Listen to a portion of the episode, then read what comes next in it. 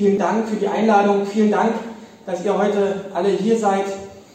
Ähm, ja, das Thema der Ukraine-Krieg. Wir haben äh, seit 15 Monaten den Krieg und haben mittlerweile zwischen 100 und 200.000 Toten auf beiden Seiten, davon mindestens 30.000 getötete Zivilisten, 14 Millionen Vertriebene, Infrastrukturschäden von über 800 Milliarden Euro und die Begleiteffekte des Krieges, Inflation, Nahrungsmittelknappheit, äh, gestiegene Energiepreise und milliardenschwere Aufrüstungsprogramme in der ganzen Welt.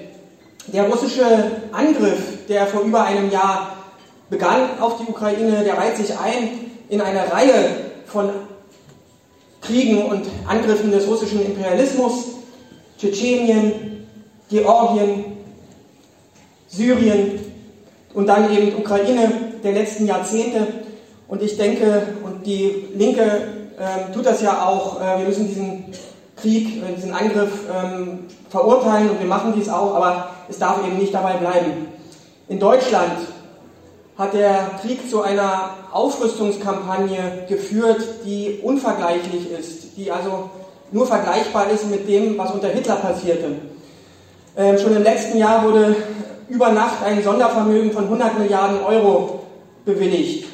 Und Anfang diesen Jahres sagte der Verteidigungsminister, dass dieses Geld bei weitem nicht ausreicht, dass mindestens doppelt so viel benötigt werde. Die Bundeswehr, die in den letzten Jahren schon äh, viele imperialistische Auseinsätze gehabt hat, äh, wird äh, als marode Truppe dargestellt, um die Aufrüstungskampagne zu rechtfertigen. Der Verteidigungsminister trifft sich mit deutschen Rüstungskonzernen und will die Waffenproduktion auf Kriegswirtschaft umstellen und äh, die Gewinne der Rüstungskonzerne explodieren entsprechend. Deutschland ist auch immer weiter hineingeraten oder wird immer weiter Teil des Ukraine-Krieges. Das hat begonnen mit der Lieferung von Kampfwesten und Kampfhelmen ähm, und das ging dann über Transportpanzer und Luftabwehrkanonen bis hin schließlich zu Kampfpanzern. Immer hieß es, dass nichts weiter mehr kommen wird und immer wieder äh, wurde dann dieses Versprechen dann äh, wieder gebrochen. Äh, derzeit planen die NATO-Staaten eine Koalition zur Lieferung von Kampfflugzeugen. Auch da hat es das letzte Mal bei den Kampfpanzern ein Nein vom Bundeskanzler gegeben, ähm, aber auch dieses Nein, das bröckelt momentan. Die Waffenlieferungen, die immensen Waffenlieferungen, die wir erlebt haben ähm, und die wir weiter erleben, und gerade war Zelensky in Berlin, ähm, kurz vorher wurde ein neues großes Waffenpaket für die Ukraine ähm, verkündet über Nacht. Ähm, diese ganzen Waffenlieferungen haben aber keineswegs den Krieg in irgendeiner Weise verkürzt, ähm, sondern im Gegenteil verlängert und eskaliert. Jedes neue moderne Waffensystem, ähm, was geliefert wurde, das hat nur temporär zu einem Vorteil der ukrainischen Seite geführt und sehr schnell hat die russische Seite sich dann darauf eingestellt. Das wurde uns immer wieder als Game Changer ähm, also, ähm, verkauft. Ich erinnere ähm, an die Javelin, an die ähm, M777-Kanonen und so weiter. Also jeder, äh, jeder neue Waffentyp wurde als Game Changer bezeichnet und, ähm, und sehr schnell stellte sich heraus, ähm, dass er gar nichts ändert, außer dass er die Situation eben weiter eskaliert.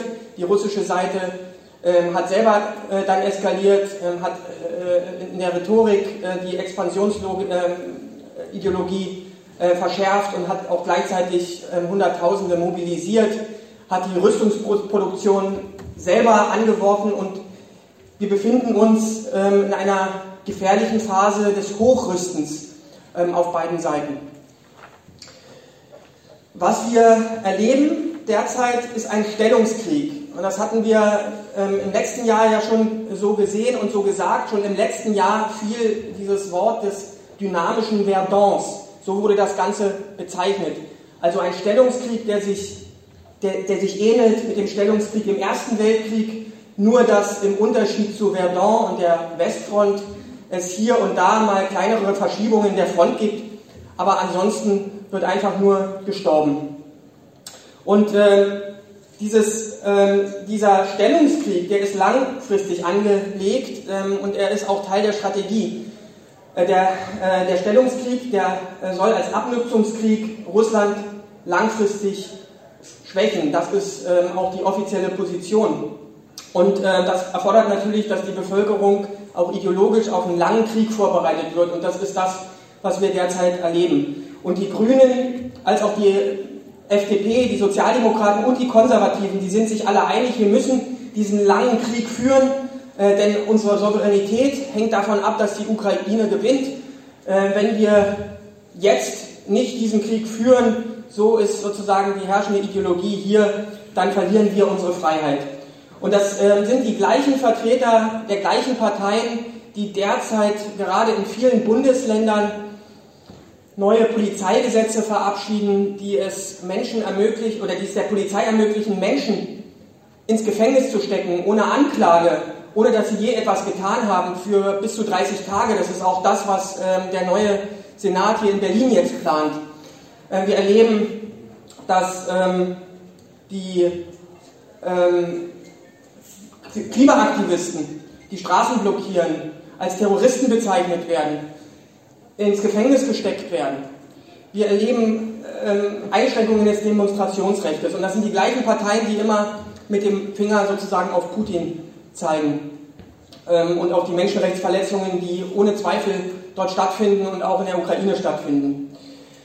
Ähm, es sind aber auch die gleichen Parteien, die das Asylrecht einschränken und es sind die gleichen Parteien, die eben fordern, dass wir auf Kriegswirtschaft gehen, die den Rüstungskonzernen die Milliarden in den Rachen werfen, die gleichzeitig die Gewerkschaften im öffentlichen Dienst kritisiert haben, dass sie für einen Ausgleich zumindest ähm, äh, der, der Inflation eben gekämpft haben und auch gestreikt haben.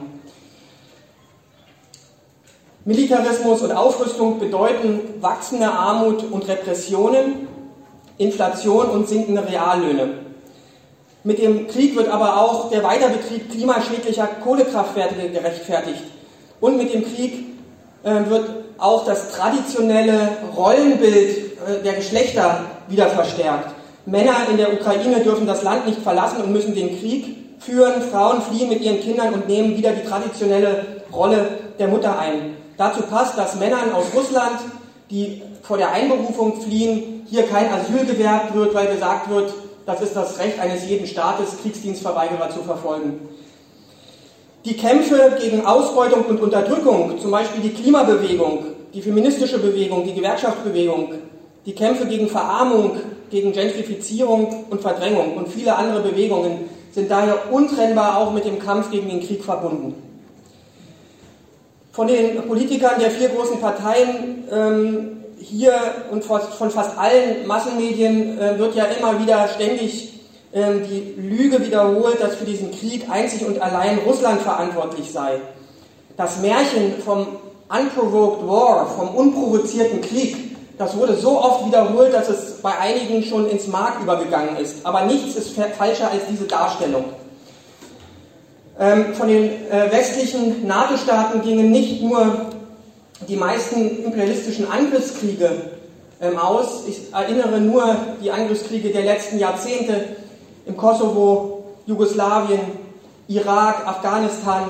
Sie haben äh, gleichzeitig aber auch die Konfrontation und den Konflikt in der Ukraine selbst mitgeschürt und äh, letztlich auch mit herbeigeführt. Die USA und ihre Verbündeten, dazu auch Deutschland, haben kontinuierlich daran gearbeitet, dass die Ukraine aus dem Einflussbereich Russlands herausgebrochen wird. Das ist seit 1991, seit der Unabhängigkeit der Ukraine, so durchgeführt worden. Dieser Kampf fand zunächst auf politischer und ökonomischer Ebene statt. Da wurden die Schulden der Ukraine, die Kreditvergabe des IWFs benutzt ähm, und gleichzeitig eben halt auch die EU-Assoziierung der Ukraine als Anreiz, um die Ukraine aus dem russischen Einflussbereich herauszubringen. Die russische Seite, der russische Imperialismus ähm, hat in ähnlicher Weise zunächst ähm, ökonomisch ähm, und politisch versucht, diesen Kampf zu führen, hat äh, das Gas und das Öl als Druckmittel verwendet und gleichzeitig auch Kredite ähm, als Anreize gewährt, ähm, dass die Ukraine sich sozusagen nach Russland orientiert. Und dieser politische und wirtschaftliche Kampf zwischen dem Westen und Russland, der ist nun also übergeschlagen ähm, in eine militärische Auseinandersetzung. Und sehr zentral für diesen Überschlag war eben die EU-Assoziierung äh, der Ukraine, die äh, den Maidan ausgelöst hat und die letzten Endes dann 2014 bis 2016 auch kontinuierlich umgesetzt ist. Und die, die Ukraine ist ja jetzt schon EU-assoziiert. Das ist eine Vorbereitung für den EU-Beitritt. Und es war völlig klar, dass ein EU-Beitritt gleichzeitig auch die Frage nach einem NATO-Beitritt aufwirft. Wir haben das gesehen bei der EU-Osterweiterung, die lief parallel und immer gemeinsam mit der NATO-Osterweiterung, äh, mit den osteuropäischen Ländern wie Polen, Tschechien und so weiter. Es gibt da eine sehr enge Verbindung und gleichzeitig ist natürlich auch ein EU-Beitritt, ein Beitritt zu einem, zu einem Block, zu, zum westlichen Block. Auch die EU, und das wissen ja die wenigsten, die enthält einen Beistandspakt. Und das war ähm, unter anderem ja ein Argument, was Putin immer wiederholt hat im Vorfeld des Krieges, dass wenn die, äh, wenn die, wenn die Ukraine in die NATO eintritt, dass es dann automatisch zum Krieg zwischen NATO und Russland käme, weil natürlich die Annexion der Krim, die ja völkerrechtswidrig war durch Russland, dass die angesehen werden kann, auch als ein Angriff und damit den Bündnisfall auslösen kann. So, das heißt also, der EU-Beitritt selbst ähm, bedeutet schon ein Beistandspakt, Eintritt in einen Beistandspakt über die EU ähm, und damit auch schon ohne NATO-Beitritt ein Eintritt in den Bündnisfall der NATO, weil die Mehrheit der EU-Staaten und Mitglieder sind ja auch NATO-Mitglieder. Und damit ähm, kommt es zu einer Kaskade der Beistandsverpflichtungen wie zu Beginn des Ersten Weltkriegs. Ähm, die Annäherung der Ukraine an die NATO, die hat ähm, in den 1990er Jahren begonnen. Ich zähle das jetzt nicht alles auf, was da gelaufen ist. Partnerschaft für den Frieden ähm, und solche euphemistischen Begriffe, die da gelaufen sind. Ähm, ein wesentlicher äh, Punkt war 2004, äh, wo die Ukraine dann auch von ihrer Seite aus teilgenommen hat am Überfall auf den Irak. Ähm, also zur Koalition der Willigen gehört hat ähm, und damals unter dem ähm, pro-westlichen Präsidenten Juschenko auch eine beschleunigte NATO-Beitritt sozusagen angestrebt wurde. Der wurde vorerst dann verhindert durch, durch Proteste auch in der ukrainischen Bevölkerung. Damals äh, gab es ein, eine große Opposition noch gegen den NATO-Beitritt. Es hätte eine Alternative gegeben. Ähm, 1900 1997 ähm, hatte die Ukraine sich bereit erklärt, ähm, neutral zu sein, hatte die Neutralität in die Verfassung geschrieben und das führte dazu, dass ähm, Ukraine und Russland einen Freundschaftsvertrag abgeschlossen haben. Der ist allerdings dann aufgekündigt worden. Unter anderem stand in diesem Freundschaftsvertrag, dass gegenseitig die Grenzen anerkannt werden und dass gleichzeitig kein Land einem Bündnis beitritt, was gegen das andere Land gerichtet ist. Und, äh, da, und nicht nur Russland hat eben äh, diesen Vertrag gebrochen, sondern eben halt auch die Ukraine äh, durch die Annäherung äh, und die Zusammenarbeit mit der NATO. Ähm, der Krieg, den wir hier erleben, das ist ein imperialistischer Krieg. Ähm, das sagt auch Scholz, ähm, der Bundeskanzler, wenn er vor der UNO vom imperialistischen Angriffskrieg Russlands spricht. Er versteht unter Imperialismus aber was völlig anderes ähm, als das, was wir und was, das, was ich verstehe. Er sieht Imperialismus äh, nur als ein russisches Phänomen, aber er beachtet hier in keiner Weise den westlichen Imperialismus. Das, was wir stattdessen sehen in der Ukraine, ist eben ein Kampf um die Ukraine zwischen zwei Blöcken. Auf der einen Seite ähm, der NATO-Block mit der USA und ihren Verbündeten. Die NATO ist das politische Bündnis, die EU ist das ökonomische Bündnis und auf der anderen Seite Russland und seine Verbündeten, beispielsweise Weißrussland im Rahmen der VKS und der Eurasischen Wirtschaftsunion. Dieses Bild von zwei Blöcken, die da ähm, aufeinandertreffen, ist noch nicht ganz ähm, korrekt, wenn man nicht China noch mit dazu äh, zieht, denn die Auseinandersetzung in der Ukraine ist meiner Meinung nach nicht ohne die Rolle Chinas erklärbar. Wenn äh, der Westen, wenn die NATO aufhören würde, Waffen zu liefern, wäre der Krieg genauso schnell vorbei, wie ähm, aus meiner Sicht, wenn ähm, China den, die Unterstützung Russlands entziehen würde. Und das passiert aber nicht, weil wir es im Kern mit einer Neuaufteilung der Welt zu tun haben, mit einer Hauptauseinandersetzung zwischen den USA und China. Und die Ukraine ist ein Teil dieser Auseinandersetzung. Wir sehen aber noch andere Auseinandersetzungen in Südostasien, beispielsweise um Taiwan. Ähm, eine, ein Zentrum dieser Auseinandersetzung ist nun also die Ukraine ähm, und insbesondere aus meiner Sicht die Krim. Ähm, die Krim war in der Geschichte schon immer ähm, eine Auseinandersetzung zwischen imperialistischen Mächten gewesen, weil sie eben äh, so eine zentrale geopolitische Lage hat. Ähm, vor ungefähr 170 Jahren, in, der Mitte des 19. Jahrhunderts, wurde der sogenannte Krimkrieg geführt. Damals haben England und Frankreich äh, die Gelegenheit genutzt, als Russland Rumänien überfallen hat, an der Seite des Osmanischen Reiches gegen Russland in den Krieg zu ziehen. Dieser Krieg hat drei Jahre gedauert und hat insgesamt 800, über 800.000 Menschen das Leben gefordert. Ähm, nur dafür, dass ein paar Quadratkilometer Land sozusagen eine, eine, eine Verschiebung gab es um ein paar Quadratkilometer Land. Dafür sind 800.000 Menschen gestorben. Und seitdem hat die Geschichte des Kapitalismus zahlreicher solcher Blutbäder eben halt produziert und der deutsche Imperialismus war bei fast allen wie immer vorne mit dabei. Mit Blick auf den Titel des Kongresses äh, stellt sich die Frage, äh, was kann Marx uns in der gegenwärtigen Situation helfen? Marx sah in seiner Zeit einerseits in der Ausbreitung des Kapitalismus einen historischen Fortschritt gegenüber dem Feudalismus. Deswegen hat er in den Kriegen seiner Zeit und eben halt auch in den Krim, im Krimkrieg immer die Seite, eine Seite eingenommen in diesem Krieg, und zwar auf der Seite der Kräfte, die dafür sorgten, dass der Kapitalismus sich sozusagen ausbreitete. In der, Im amerikanischen Bürgerkrieg ähm, haben die Nordstaaten dafür gesorgt, dass die Sklaverei abgeschafft wurde. Im Krimkrieg ähm, hat der ähm, Sieg der westlichen Alliierten dazu geführt, dass in Russland die Leibeigenschaft abge abgeschafft wurde.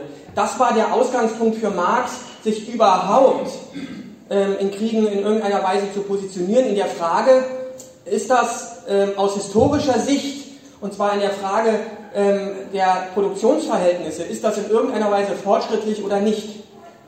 Und davon können wir aber spätestens seit dem Ende des 19. Jahrhunderts nicht mehr sprechen. Seit dem Ende des 19. Jahrhunderts sind ähm, die Kriege in Europa in der Regel Kriege zwischen kapitalistischen Staaten gewesen. Ähm, und keine Seite, und das ist auch äh, der Fall jetzt hier in der Ukraine, keine Seite ist fortschrittlicher als die andere. Ähm, gleichzeitig war Marx auch der schärfste Kritiker des Kapitalismus. Es gab damals eine Diskussion und die gab es ähm, äh, auch ähm, danach noch, ob der Kapitalismus die Kriege des Feudalismus sozusagen beendet. Ähm, das waren Argumente, die kamen aus der ähm, Aufklärung und äh, ähm, Immanuel Kant hat die These vertreten, dass eben der Handel zur Befriedung führt. Und nichts ist falscher als das, hat Marx gesagt. Äh, der Kapitalismus ist ein Wirtschaftssystem, das auf Ausbeutung, auf Klassenwidersprüchen und eben halt auch auf ökonomischer Konkurrenz beruht. Und deswegen ist der Kapitalismus nicht friedlich, ähm, und es hat Nach im Nachgang immer wieder Versuche gegeben, den Zusammenhang zwischen Kapitalismus und Krieg zu verschleiern. Die letzte Debatte, die wir hatten, war die Globalisierungsdebatte. Daran erinnere ich nur die These, dass wenn äh, McDonald's sich ausgebreitet hat in der ganzen Welt, dann gibt es keine Kriege mehr. Äh, und wir erleben sozusagen jetzt wieder ein Beispiel, wie falsch das ist. Der Krieg in der Ukraine erwächst aus den Widersprüchen des Kapitalismus. Wir haben gesagt, äh, vor einem Jahr, dass die beste Möglichkeit, diesen Krieg schnell zu beenden, eine starke Antikriegsbewegung ist. Ähm, sowohl in Russland als auch hier. Tatsächlich haben wir es erlebt ähm, im letzten Jahr, dass es eine Antikriegsbewegung in Russland gab. Aber deswegen ähm, war es auch wichtig oder ist es auch wichtig, dass wir gegen Sanktionen sind. die Wirtschaftssanktionen, die Sanktionen gegen Russland, die werden auch auf äh, russischer Seite durch die russische Regierung genutzt, um die Antikriegsbewegung zu torpedieren und ähm, zu diskreditieren und letzten Endes zu zerschlagen. Ähm, das haben wir, genau das haben wir erlebt. Ähm, und äh, deswegen ist es wichtig, sich auch gegen die Wirtschaftssanktionen zu wenden. Was wir brauchen, ist eine Deeskalation.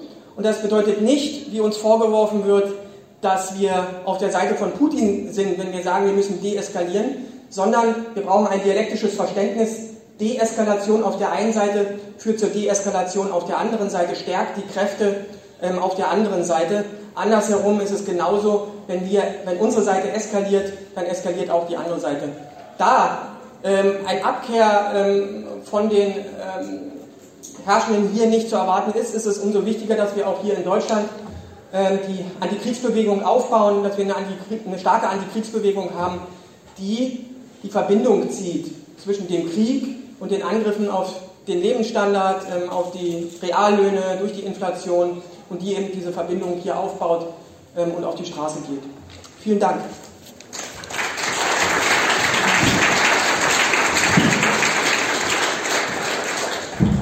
Vielen Dank, Klaus. Wir machen jetzt gleich weiter mit Inga Solti. Ja, vielen Dank ähm, für die Einladung. Es freut mich hier ähm, zu euch zu sprechen, Genossinnen und Genossen. Ähm, das ist ein Thema, das uns alle bewegt. Ähm, es ist äh, ein Krieg, der überall präsent ist. Tatsächlich ist über keinen Krieg so viel berichtet worden in den öffentlich-rechtlichen Medien ähm, wie über den Ukraine-Krieg, obwohl wir formell ja eigentlich gar nicht beteiligt sind, quasi uns gesagt wir sind ja keine Kriegspartei, ähm, aber über den Afghanistan-Krieg äh, mit Bundeswehrbeteiligung oder auch den Irakkrieg, den Jugoslawienkrieg ganz zu schweigen, wurde nicht so stark berichtet. Ähm, uns beschäftigen die Bilder der Zerstörung. Ähm, ich finde es unerträglich, die Bilder von Bachmut zu sehen. Ähm, also ähm, was dass diese Stadt einfach zerstört ist. Ähm, aus dieser Stadt stammt unter anderem Larissa Schepitko, die den wunderbaren antifaschistischen und Antikriegsfilm Aufstieg ge äh, gemacht hat. Die Straße, in der sie gewohnt hat, in der sie aufgewachsen ist, ist komplett zerstört. das heißt also, das kann uns nicht kalt lassen. Ähm, allerdings sind diejenigen, die die Bilder der Zerstörung, des Leids, ähm, der Menschen auf der Flucht, ähm, der Verstümmelten, der Gestorbenen ähm, sozusagen dazu, äh, als Begründung dafür nehmen, dass wir immer mehr Waffen in diesen Krieg schicken müssen, eben ähm, durchaus zu kritisieren. Und ich teile da das äh, meiste, was ähm, Klaus gesagt hat. Ähm, trotzdem, ähm, Stopp den Krieg, darunter steht jetzt, äh, unter diesem Motto steht die Veranstaltung, den Krieg beenden, das wollen zumindest alle, ähm, oder sie behaupten es zumindest. Und sie sagen, dass dann eben ähm, die Lieferung von schweren, von Offensivwaffen in einen laufenden Abnutzungskrieg eben nötig sei, um den Putin, den russischen Protofaschismus zu stoppen, ähm, um äh, eben nicht die Fehler zu wiederholen. Das wird ja immer suggeriert, ähm, am besten oder am schlimmsten in dem äh, Hashtag Putler, also dass es Putin im Prinzip ja eigentlich ein Wiedergänger Hitlers sei und dass jeder, der eben nicht, und dass Hitler eben auch nur mit Waffengewalt gestoppt werden konnte und dass jeder, der sich eben äh, der Forderung nach Waffenlieferung entzieht, ähm, eben letztliche Appeasement-Politik betreibt, so wie es eben gegenüber Hitler ähm, während des Münchner Abkommens passiert ist 1938, ähm, die, was Hitler dann nur ermutigt habe, ähm, Polen 1939 zu überfallen. Ähm, also in diesem Sinne spaltet ähm, dieser Krieg letztlich die Linke. Also die einen, die eben eher sozusagen in dieser Form argumentieren, also ähm, sich gegen Waffenlieferung oder geschweige denn Sanktionen auszusprechen, ist eben Appeasement gegenüber ähm, dem protofaschistischen Russland ähm, und denjenigen, die sagen oder die die Sorge umtreibt, dass ähm, die zunehmend aktive Kriegsbeteiligung der ähm, NATO-Staaten eben letzten Endes zu einem Schlafwandel in einen Weltkrieg, der dann im Atomzeitalter stattfindet, also atomar geführt werden würde, ähm, nach dem Vorbild letzten Endes von 1914 ähm, und dem ja durchaus kritikablen aus linker Perspektive Buch Die Schlafwandler über den Weg in den Ersten Weltkrieg. Ähm, es ist sinnvoll, und Klaus hat da ähm, sehr viel Gutes zu gesagt, sich erstmal zu verständigen, ähm, um was für einen Krieg es sich dabei handelt, weil die Analyse dessen, was da passiert, also sowohl was die Ursachen des Krieges anbelangt, als auch was seinen Verlauf und seine, seine Potenziale beinhaltet, äh, die Voraussetzung dafür ist, um Wege zu eruieren, wie man dieses fürchterliche Blutvergießen in der Ukraine beenden kann und wie man auch verhindern kann, dass dieser Krieg eskaliert, sowohl auf dem Rücken der ukrainischen Zivilbevölkerung als auch ähm, über die Grenzen der Ukraine hinaus. Und ähm, ich denke also, es ist ähm, unbestritten, dass ähm, es sich um einen Invasionskrieg ähm, des russischen Staates handelt, Ähm, gleichwohl hat er sich eben im Verlaufe des Krieges ähm, ähm, spätestens also zum einem Stellvertreterkrieg entwickelt. Ähm, ähm, Klaus hat ja beschrieben, wie es das, den Kampf um die Ukraine auch schon im Vorfeld gab, also ähm, im Prinzip in den Entwicklungen seit 1991, seit dem Zusammenbruch der Sowjetunion, dann verstärkt natürlich in den Auseinandersetzungen vom Euromaidan und dann der, der, Gründung der sogenannten Donbass-Volksrepubliken. Also ein Krieg, der sich von einem äh, Invasionskrieg, der am 24. Februar als Invasionskrieg sich entwickelte, aber ein Stellvertreterkrieg ist ähm, und ähm, was erschwerend hinzukommt, aus einem Bürgerkrieg entstanden ist. Weil dieser Krieg eben, also weil es Gründe gab, ähm, dass es sowohl den Aufstand vom Euromaidan gab, also solche Aufstände werden nie allein, also das Geld aus den USA kann nicht erklären, warum es ähm, zu diesem Aufstand kam, kam. Es gibt da interne Gründe natürlich, aber eben es gab auch Gründe, warum es zur Abspaltung ähm, des, äh, des Donbass kam und so fragwürdig auch die Umfrage, also die Abspaltung der Krim gewesen ist, ähm, ähm, glaube ich, ähm, können, kann niemand ernsthaft behaupten, ähm, dass es nicht eine starke russische oder russländische Loyalität gegeben hat. Ähm, dieser Bürgerkrieg hat ähm, also den Hintergrund des spezifischen äh, Kapitalismus in der Ukraine, also nämlich die Tatsache, dass wir es letzten Endes mit zwei kapitalistischen Oligarchenfraktionen zu tun haben. Einmal eine ähm, äh, agrarische Kapitalfraktion, die sehr stark auf Westorientierung ähm, aus ist, weil sie sich eben von ähm, dem Export von Agrarproduktion in, nach Europa ähm, von einer Assoziierung an die Europäische Union Positives verspricht und auf der anderen Seite eben eine viel stärker montanindustrielle, also Kohle-Stahlindustrielle ähm, ähm, ähm, Industrieproduktion in der Ostukraine, für die völlig klar ist, dass sollte es zu einer EU-Assoziierung kommen, dass damit, also ne, mit dem Abbau von Handels-, Außenhandelszöllen etc., dass das Massenarbeit, also Deindustrialisierung und Massenarbeitslosigkeit zur Folge hätte. Also letzten Endes ähm, eine Entmachtung dieser industriekapitalistischen Oligarchie, ähm, letztlich nach dem Vorbild der ganzen osteuropäischen Staaten nach 1991 oder 1989.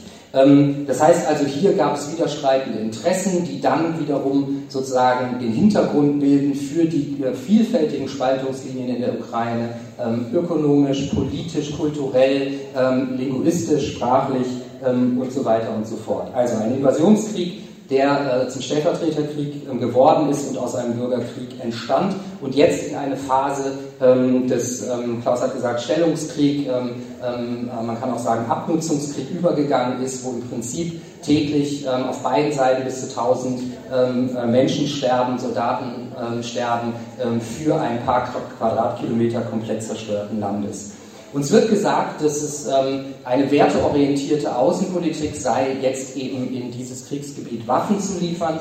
dann wird argumentiert, dass es eben nach der UN-Charta, Artikel 51, das Selbstverteidigungsrecht äh, gibt. Ähm, und tatsächlich sind die ähm, drei Argumente der russischen Föderation für diesen Krieg, Krieg klassische Kriegslügen, die sich letzten Endes an den Kriegslügen ähm, für westliche Kriege bedient haben. Also die, äh, der, die Behauptung, es gibt ein geheimes Atomprogramm in der Ukraine, ist letzten Endes ein Echo der Behauptung, es gäbe im Irak Massenvernichtungswaffen. Ähm, die Behauptung, es gäbe einen unmittelbar bevorstehenden Völkermord an der Bevölkerung im Donbass, ist letzten Endes ein Echo der Behauptung, es gäbe einen Völkermord an der kosovo-albanischen Minderheit in der Bundesrepublik Jugoslawien oder einen bevorstehenden Völkermord in Libyen, der eben dann die Rechtfertigung nach sich zog, ähm, es gibt eine Schutzverantwortung für diese Bevölkerung und deswegen muss man eben einen Krieg führen. Das heißt, die russische Regierung war nicht mal kreativ genug, sich irgendwie was Neues auszudenken, sondern sie hat sich einfach ähm, an diesen Kriegslügen ähm, des Westens der Vergangenheit bedient. Also es sind aber Kriegslügen und die Kriegsinteressen ähm, Russlands sind andere. Die Argumentation aber jetzt des Westens ist, es gibt eben dieses ähm, Selbstverteidigungsrecht, ja, das gibt es, und dann müsse man aber natürlich die Bevölkerung oder den Staat Ukraine, man muss ja auch trennen zwischen der Bevölkerung und der Staat oder mit wem man solidarisch ist, aber ähm, äh, es gäbe deswegen eine Verpflichtung, diesen Staat auch in die Lage zu versetzen, mit Waffen dieses Selbstverteidigungsrecht umzusetzen.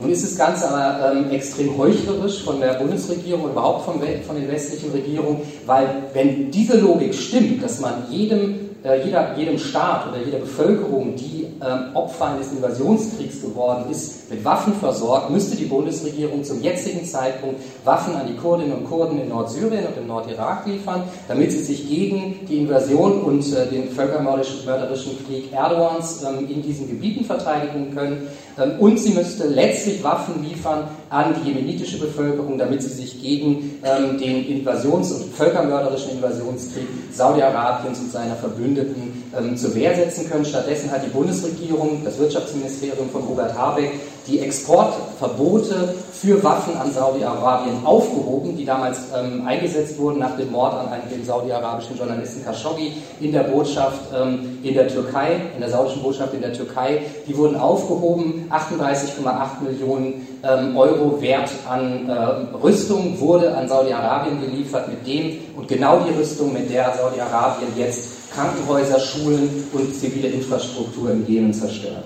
Das heißt, das Ganze ist heuchlerisch, aber als, also auf dem Kongress der Marxismus heißt, ähm, trägt man Eulen nach Athen, es geht eben nicht um Werte, es geht um die Materialität, es geht darum, was sind die Interessen? Und tatsächlich sind die Interessen offensichtlich handfest wenn zum Beispiel die USA so viel in diesen Krieg investiert haben wie in ähm, äh, eine größere Zahl ihrer eigenen Kriege nicht ähm, seit 1945. Das heißt also, da stecken handfeste Interessen drin, ähm, die den Ausschlag geben, dass man die einen in ihrem Selbstverteidigungsrecht unterstützt und die anderen eben nicht.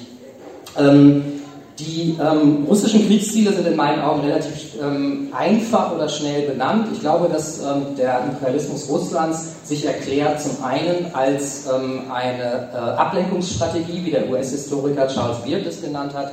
Ähm, mit Lenin könnte man sagen Jingoismus. Also Russland hat es im Prinzip mit seiner ähm, Strategie, die Wirtschaft zu diversifizieren, also fast ein bisschen wie die Sowjetunion, Überschüsse zu, an Rohstoffen herzustellen, also jetzt dann eben, damals waren es Agrarproduktion, heute sind es Rohstoffe, und diese Überschüsse zu nutzen, um dann die Wirtschaft auf einen höheren Stand der Digitalwirtschaft zu bringen. Das Projekt ist letzten Endes in den 2010er Jahren in die globale Finanzkrise gescheitert.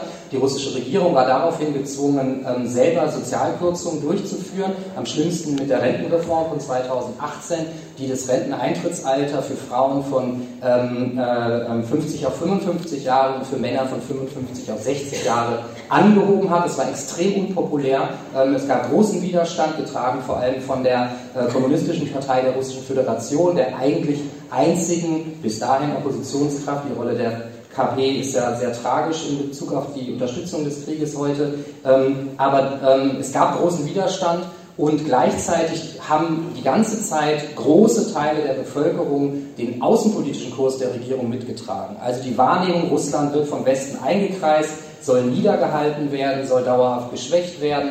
Ähm, das wird im Prinzip, wurde das ständig von etwa 75 bis 80 Prozent der Bevölkerung geteilt und die Zustimmung zum Krieg hat ja auch in Russland dann zugenommen, ähm, so wie das in der Natur der Sache von Kriegen auch liegt, dass sie zunächst einmal eine starke vaterländisch-patriotische Stimmung hervorrufen. Ähm, das heißt also, der Krieg in meinen Augen hat auch die Funktion einer Abnutzung, äh, einer Ablenkung von den inneren gesellschaftlichen Widersprüchen und damit die Stabilisierung der putinschen Macht Zugleich aber gibt es auch legitime sicherheitspolitische Interessen, nämlich an ähm, sozusagen an der Nichteinkreisung, an einer Bündnisneutralität der Ukraine. Das war in meinen Augen auch das Ziel dieses Krieges. Die Grünen behaupten, äh, Saranani und andere, das ist ein, ein Vernichtungskrieg. Da geht es darum, ne, und die Reden von Putin sind tatsächlich grauenhaft die der Ukraine das Existenzrecht absprechen und so weiter und so fort. Aber man führt eben keinen Vernichtungskrieg mit 190.000 Soldaten. Versuchst du nicht ein Land von der Größe der Ukraine mit 44 Millionen Menschen einzunehmen. Ne, das Ziel war, und auch die ganze Militärstrategie gibt es diese Behauptung einfach überhaupt nicht her.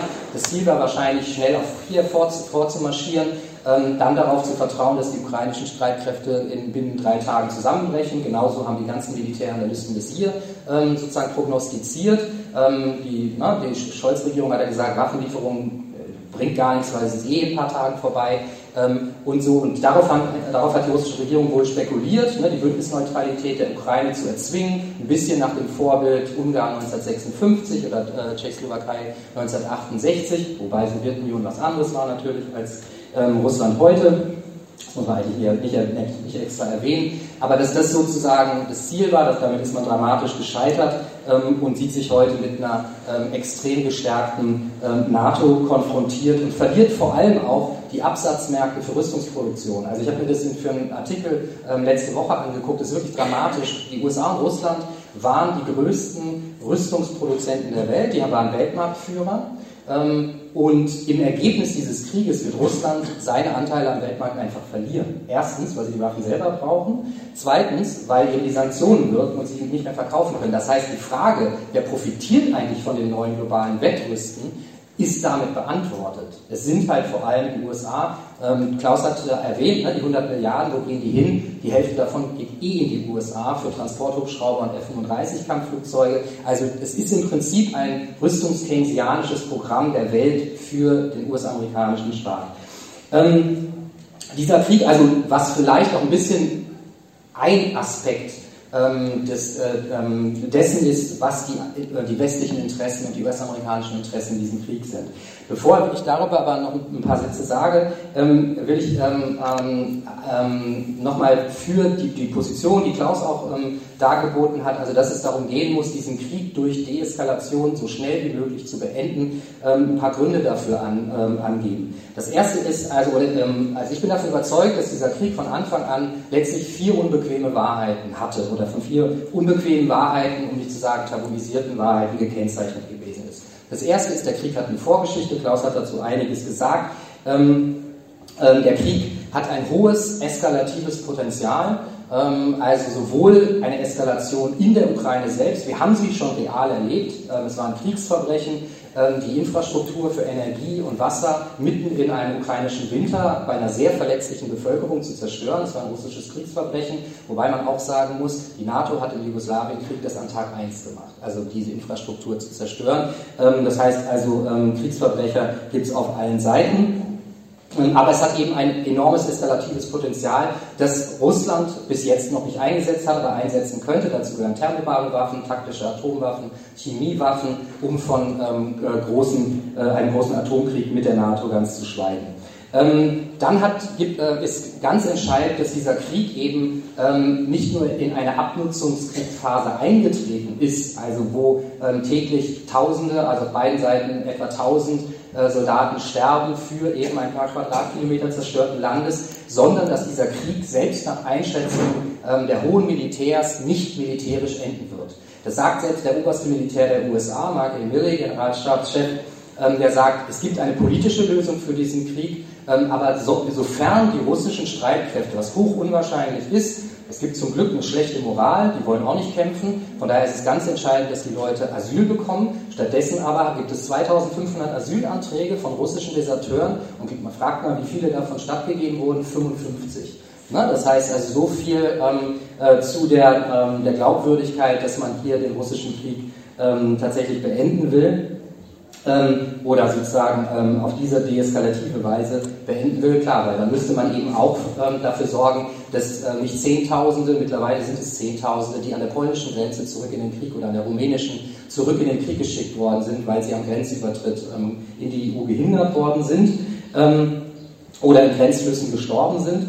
Ähm, aber also selbst die Militärs sagen, es wird ähm, voraussichtlich keinen, ähm, keine militärische Lösung des Krieges geben, sondern eine Verhandlungslösung. Die muss allerdings vermittelt werden und da hat Deutschland ähm, eine sehr äh, traurige Rolle gespielt ähm, bislang. Ähm, und äh, die vierte unbequeme Wahrheit ist die, wenn es stimmt, dass dieser Abnutzungskrieg Verdun 2.0 ähm, äh, sozusagen letztlich nicht in die eine oder andere Richtung stark verschoben werden kann, was ja auch die Chance auf eine Verhandlungslösung erhöht, wenn beide Seiten einsehen müssen, dass sie auf militärischen Wege nicht zu ihrem Ziel kommen, ähm, dann hängt da auch die ähm, unappetitliche Wahrheit dran, aber eben eine Wahrheit, die Menschenleben schützen würde, nämlich, dass vermutlich der Krieg enden wird, da wo er jetzt ist, geografisch. Dass es also die Ziele der USA und der ukrainischen Regierung, Rückeroberung der Krim und Rückeroberung des Donbass, nicht zu erreichen sein werden ohne eine direkte NATO-Beteiligung. Das heißt, nicht ohne den Dritten Weltkrieg. Denn das ist auch klar, dass der Ukraine letzten Endes, egal ob jetzt noch Kampfflugzeuge oder was auch immer noch an Waffen gesendet wird, der Ukraine wird das Menschenmaterial ausgehen, das ist nicht mein Begriff, ne, das ist sozusagen die Logik des Militärs, die Leute ähm, ausgehen werden, die diesen Krieg noch bereit sind zu kämpfen oder überhaupt kämpfen können. Ähm, das heißt aber, es wird sozusagen, ähm, es ist unbedingt nötig, Krieg so schnell wie möglich zu beenden. Ein ähm, bisschen traurig ist, dass diese vier Wahrheiten tatsächlich vor allem auch von teilweise hohen Militärs, Ex-Staatschefs, ne, dem EU, äh, stellvertretenden EU-Kommissionspräsidenten damals, Verheugen, gesagt worden sind und oftmals weniger von Linken, die sich das oftmals auch nicht getraut haben.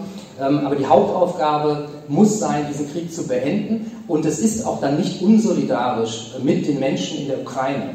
Ähm, das, diesen Vorwurf darf man sich nicht anheften lassen, weil es ist sozusagen, ähm, also dieser Krieg muss enden im Namen der Armen, die jetzt in diesem Krieg verheizt werden, sowohl auf russischer Seite als aber auch auf ukrainischer Seite. Dieser Krieg muss enden im Namen derer, die den Zeche dafür zu zahlen haben, weltweit. Und es sind nicht nur, das ist auch in Deutschland der Fall, es ist so, total krass. Ne? Und also, ähm, wie, äh, also die Inflation kommt, ist nicht nur kriegsbedingt, aber hauptsächlich kriegsbedingt. Und wir haben in Deutschland ähm, äh, 30 Prozent der Bevölkerung, die keinerlei Ersparnisse haben, nach Angaben der, der Ingbank, keinerlei Ersparnisse haben, um auf diese Inflation zu reagieren. Ähm, und 60 Prozent der Bevölkerung, also fast zwei Drittel der Bevölkerung, die äh, ihr gesamtes Monatseinkommen oder mehr für die Deckung der laufenden Kosten ausgeben. Das heißt, wir haben auch hier eine vulnerable Bevölkerung und dann überlegt mal, hier gibt es einen Energiepreisdeckel, ähm, wie sieht das denn in Südeuropa aus oder wie sieht es in Afrika aus? Dort trifft die Arbeiterklassen ähm, diese Inflation völlig ungebremst. Ich habe kürzlich mit einem ägyptischen Genossen, der hier in Berlin war, gesprochen, der hat gesagt, als der arabische Frühling passierte, lag die Inflation bei 11 Prozent. Heute ist sie in Ägypten bei 78 Prozent. So. Das heißt, also im Namen derer, ne, es ist klar, was, also man muss kein Nostradamus sein, man muss nicht irgendwie hellseherisch sein, um zu sehen, was für ein Druck auf den Arbeiterklassen weltweit lastet, ähm, welcher Druck auf den, den Arbeiterklassen weltweit lastet ähm, und dass im Prinzip eine Wiederholung der Entwicklung nach dem arabischen Frühling ähm, sehr realistisch ist. Also, heftigste Verteilungskämpfe in diesen Staaten, ähm, ne, die sich dann letzten Endes ähm, ethnisieren, konfessionalisieren. Ne, die herrschenden Klicken werden dann versuchen, bestimmte Gruppen prioritär irgendwie zu schützen und andere eben der Inflation völlig preiszugeben. Bürgerkriege, die daraus entstehen, dann die Logik ne, westlicher Intervention, russischer Intervention, also letzten Endes die Frage, ne, ähm, diese Länder werden wie Syrien, ähm, wie Libyen zu Stellvertreterkriegen ähm, und dann eben ähm, ne, Millionen von Menschen, die ausgeblutet werden, im Ergebnis dieser Kriege, die dann, wie die bisher äh, über 50.000 Menschen im Mittelmeer ertrinken und wenn sie es nach Europa schaffen, dann von den Rechtsextremen hier genutzt werden, um darauf ihr rassistisches Süppchen zu kochen. Das heißt, auch im Namen dieser Menschen, im Namen aller unteren Klassen der Welt, muss dieser Krieg so schnell wie möglich beendet werden. Er ist militärisch nicht zu gewinnen ähm, und das sollte unsere Hauptaufgabe sein. Ähm, und langfristig muss die neue Blockkonfrontation, die letzten Endes das US-amerikanische Interesse in diesem Ganzen ist, beendet werden. Ich nenne ich teile Klaus Position. Ähm, ohne den US-China-Konflikt äh, zu verstehen, kann man auch den Ukraine-Krieg nicht verstehen. Vielen Dank.